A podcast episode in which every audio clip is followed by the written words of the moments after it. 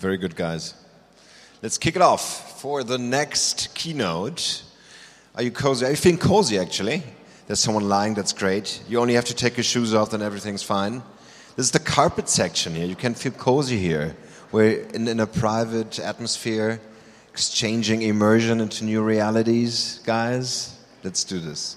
Perfect. My name is Jon Hendrik. I'm your moderator for the stage this, this morning, and um, I'm uh, very glad to welcome Sebastian Schmieg on stage. You can follow him on Twitter with S underscore Schmieg, and Sebastian actually is an artist, and um, he does things like shredding hard drives uh, of Google data centers. He he builds crowdsourced um, versions of self-help books and uh, kicks it off to the Kindle. And uh, his um, work has been shown at the Transmediale Berlin or at the Art Center Nabi in Seoul, South Korea, or at the Bitforms Gallery in New York. And uh, what I think is very interesting, what you're going to talk about now, is how the dehumanizing effect of virtual reality and the promise of eternal life will be argued on. And we're looking forward to you. The stage is yours. Sebastian, give him a warm applause.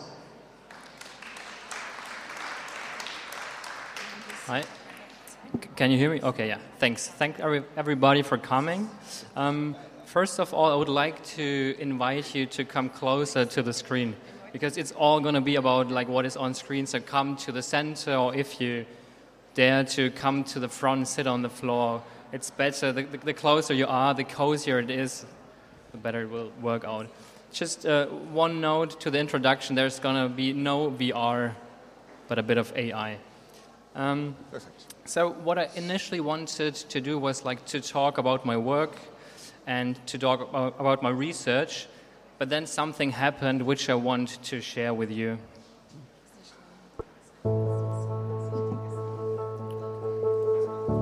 I'm sure it is her.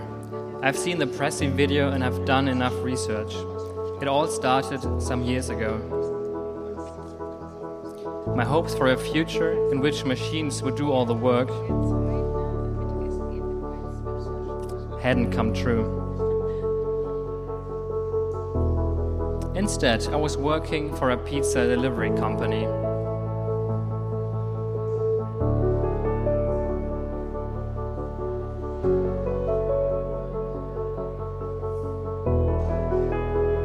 Brian, your next automated pizza delivery is scheduled for Saturday, February 25th at 12 p.m. To confirm text yes. To decline text no. Text help for help. Thank you Papa John you handsome man. I shall call you the Carbs Vixen. We're sorry, we didn't understand. Please confirm or decline. When I make love, I imagine you tossing some dough shirtless. Dude, our automated system isn't set up yet. This is a real person texting you. I make minimum wage, please just tell me if you want the pizza. I was working as a bot.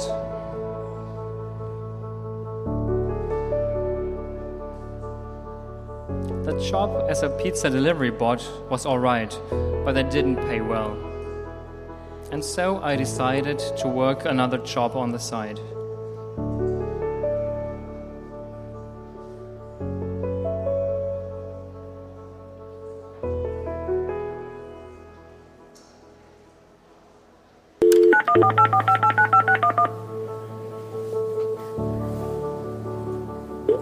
Hello, how are you today? Okay, how are you? Good. Well, I'm calling about an online request you once made about health insurance coverage. We work with all major companies and compare all the rates for you. I can get you a quote in about five minutes, okay? Are you a robot? I am a real person. Can you hear me okay? I can hear you just fine, but you sound like a robot. In December 2013, Samantha West gained a lot of attention as the robot telemarketer who denies she's a robot. However, it turned out that there was indeed a person on the other end of the line, communicating through a machine with pre recorded utterances.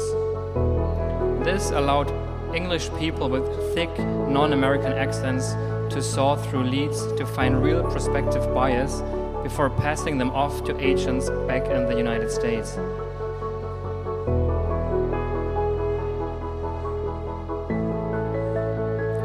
What's more, one week later, Samantha returned as an operating system for Spike Jonze's movie Her. I asked myself, was she a real bot now? And if so, would I eventually turn into a real bot too?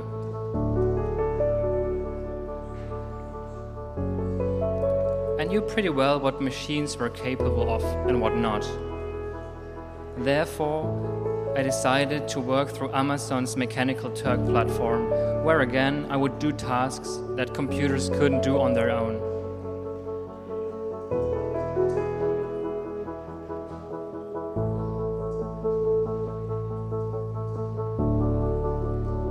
I had to answer questions. What color are her eyes? What is the mustache made of?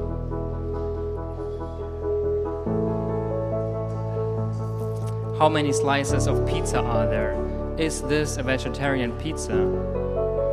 Is this person expecting company? What is just under the tree?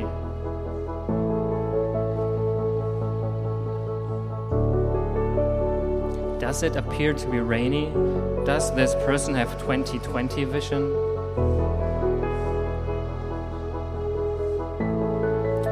I also had to describe many pictures. A open box with pizza on the ground. A cat stands next to an open pizza box. A cat stands near a box of pizza on the floor. A cat standing beside a box with a piece of pizza. A cat standing next to an open box with pizza in it. And so on. I also had to draw outlines around all objects.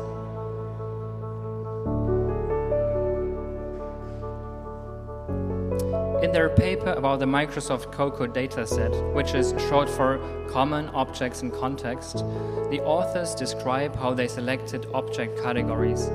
Several children, ranging in ages from 4 to 8, were asked to name every object they see in indoor and outdoor environments. They ended up with a list of 272 categories, which they narrowed down to 91. In this process, they excluded, among others, robot, computer, and teapot, but included pizza.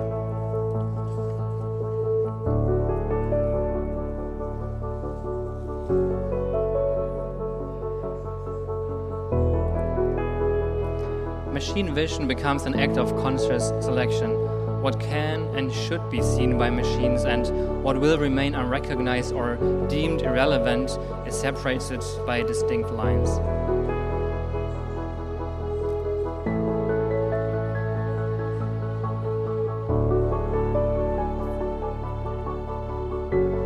Was preparing so called data sets on which computers would be trained so they could become intelligent or at least sell pizza on their own.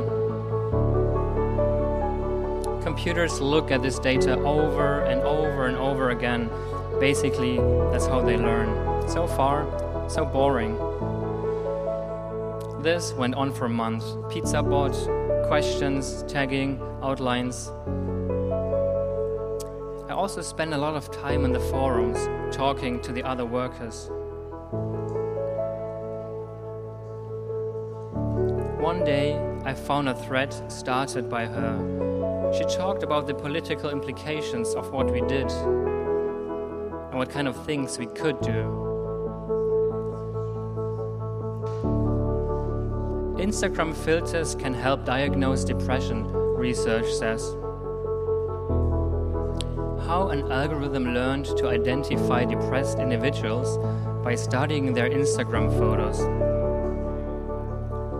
Of course, we on Mechanical Turk had created the dataset. It was sad to see how depressed many of us actually were. Researchers asked 500 workers to complete a survey which contained a standard clinical depression survey.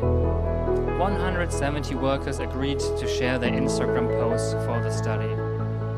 Out of those 170 workers, 70 were clinically depressed based on their survey responses. And so the depression rate among those workers who shared their photos is 41.2%. By the way, the depression filter is Inkwell. It turns photos to black and white and adds high contrast. Better not to use it. But she pointed to something else. It was in our power to manipulate or even to change the very core of such mechanisms.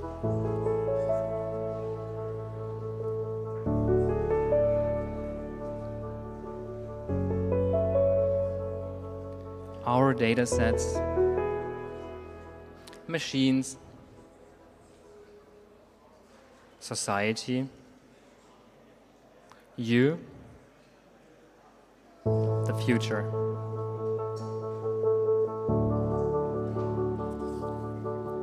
We started to discuss, to organize, and to experiment.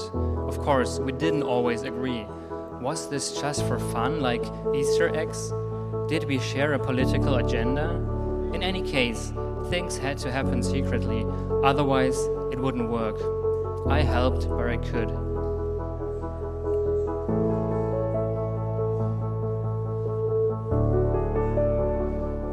Teaching Google to identify a photo of an eggplant as British singer Chris Maloney served as a proof of concept.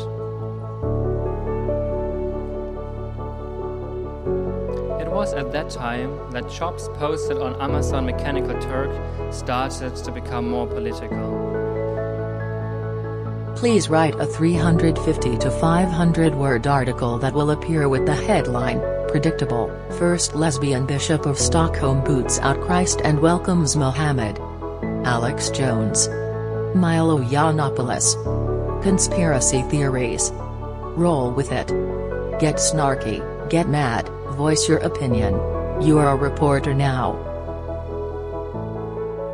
As a consequence, her threat and the manipulations gained more and more followers.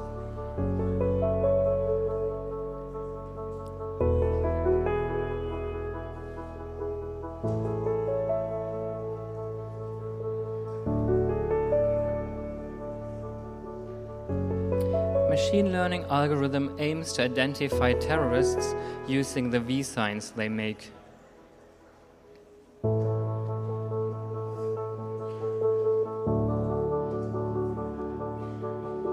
and so on. You get the idea. She was good at such things. By this time, there are many systems out there that we have manipulated. Some point, she vanished and the thread was deleted. I searched for her, but in vain.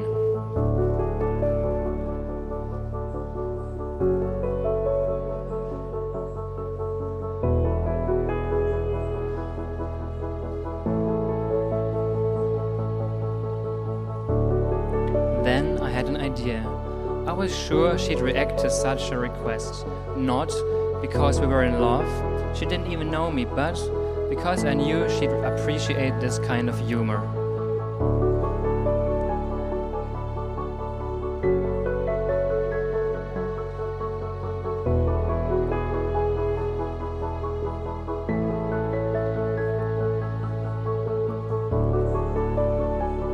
No response. She was gone. People tried to get organized again, but it was different. Some more pranks and interventions happened, but I left. I was confused whether I was a bot or a human and which one I preferred to be.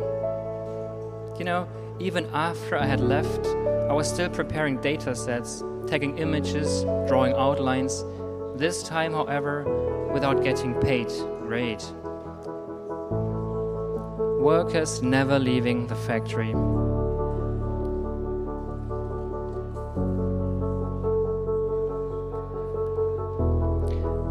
I found out about Fiverr through YouTuber PewDiePie.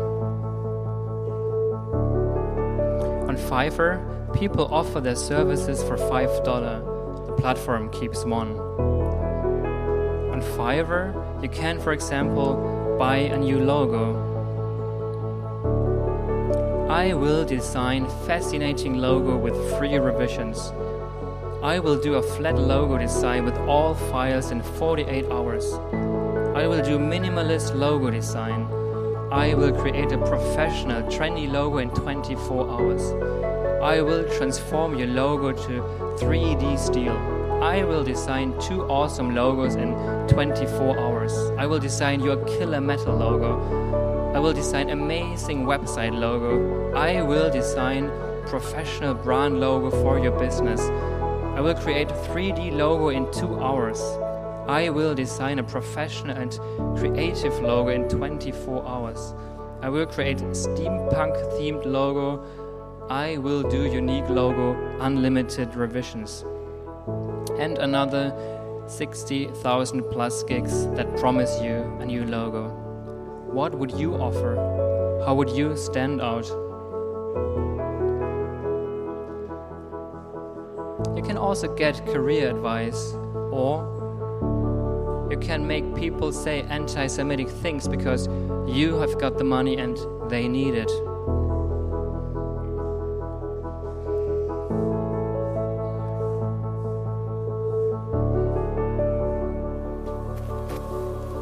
Hello, PewDiePie! Jesus. I saw the video, Death to All Jews. Ugh. I'm a Jew. You offended me. Remember, I have superpowers. I can convert water into wine, and I can also strike you down. Bro, don't mess with me. For some reason, I thought this was a place to which she could have gone. She was full of ideas for gigs and for some covert interventions. I signed up thinking of some gigs I could offer while still being a pizza delivery bot.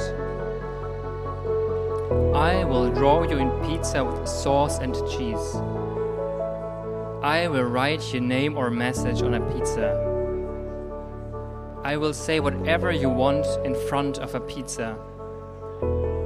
I will write, write your name, tagline, or anything with pizza letters. It worked okay. Almost 90% of people who sign up to work on gig platforms never end up finding a job. The little money I made, I spent on other gigs that would help me to get in touch with the community. I talked to people and asked them about her. But they either didn't know her or they didn't want to tell me. The very last thing I remember was trying this.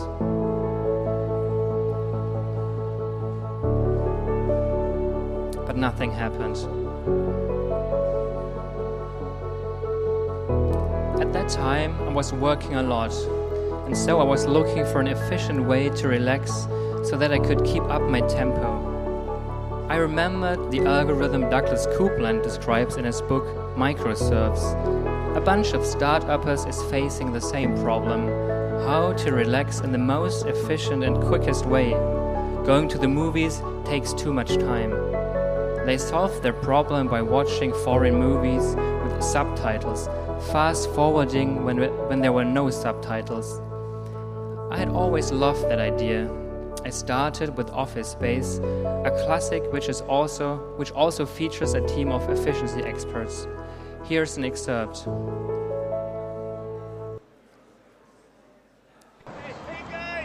That's Smykowski? What's he doing? Oh, probably working on another heart attack. I've been looking all over for you guys. Have you seen this? I knew it. I knew it. What? It's a staff meeting, so what? So what? We're all screwed, that's what. They're gonna downsize Initech. Uh, what are you talking about, Tom? Now, how do you know that? How do I know? They're bringing in a consultant, that's how I know. That's what this staff meeting's all about. It happened at Initrode last year.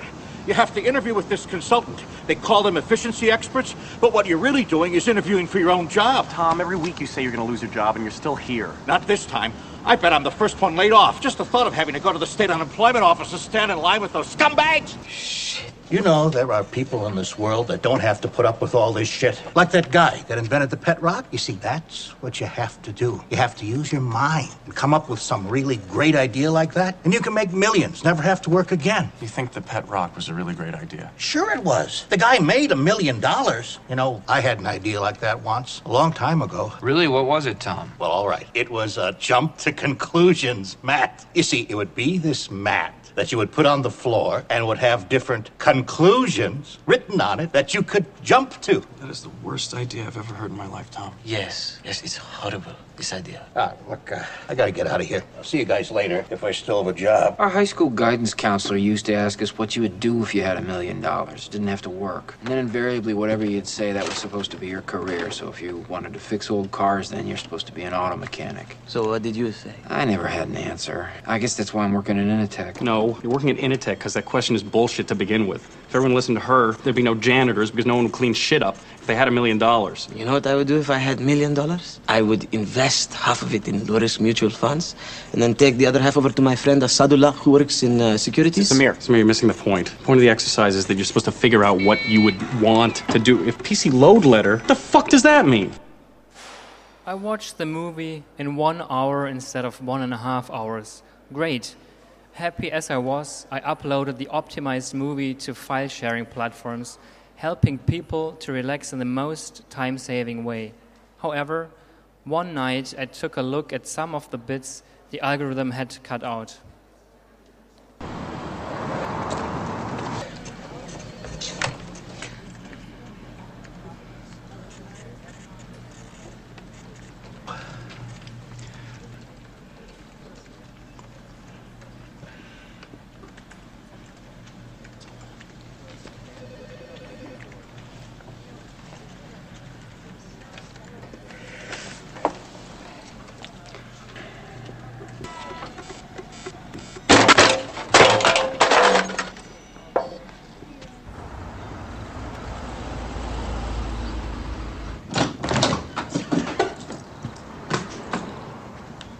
I realized there is actually a whole parallel universe of things deemed inefficient and irrelevant.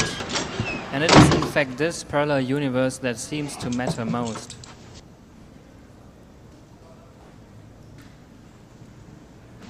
Fascinated but lacking the time to watch the full irrelevant version, I decided to turn it into a screensaver. Once I left my computer, I could watch it, or at least the computer could play it.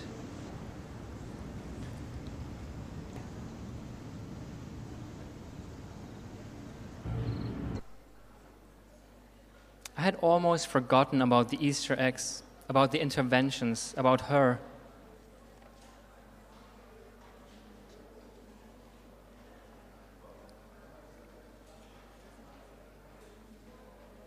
Tech-savvy Singaporean teen played part in Trump campaign. Last year, she created a Prezi video for Donald Trump's campaign office. Trump's campaign office approached her on the website Fiverr. The slides were shared across various colleges and university campuses in the United States.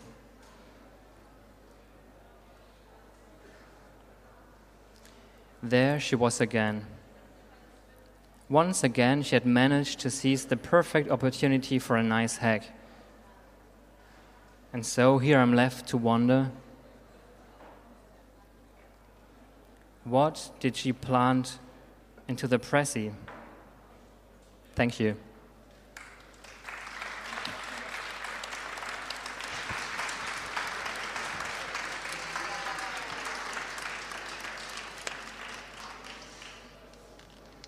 Thank you. That was art. It was amazing. Thank you. Should we ask questions? What is the reaction? There is a question.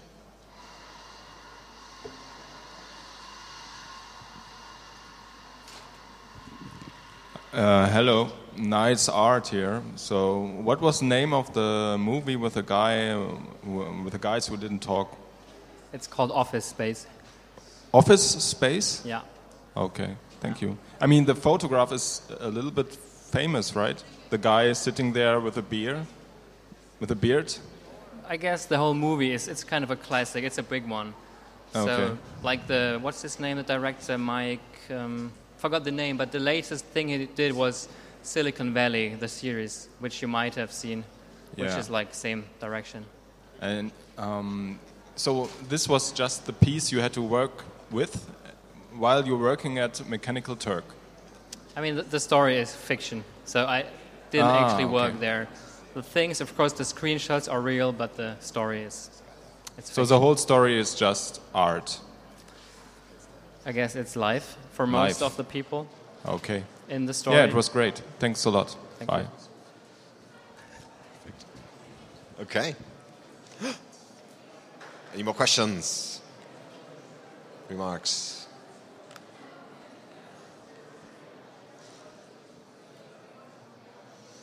Thank you. Thank you, dear Sebastian. And thank you, dear audience. Another applause for Sebastian. Come on.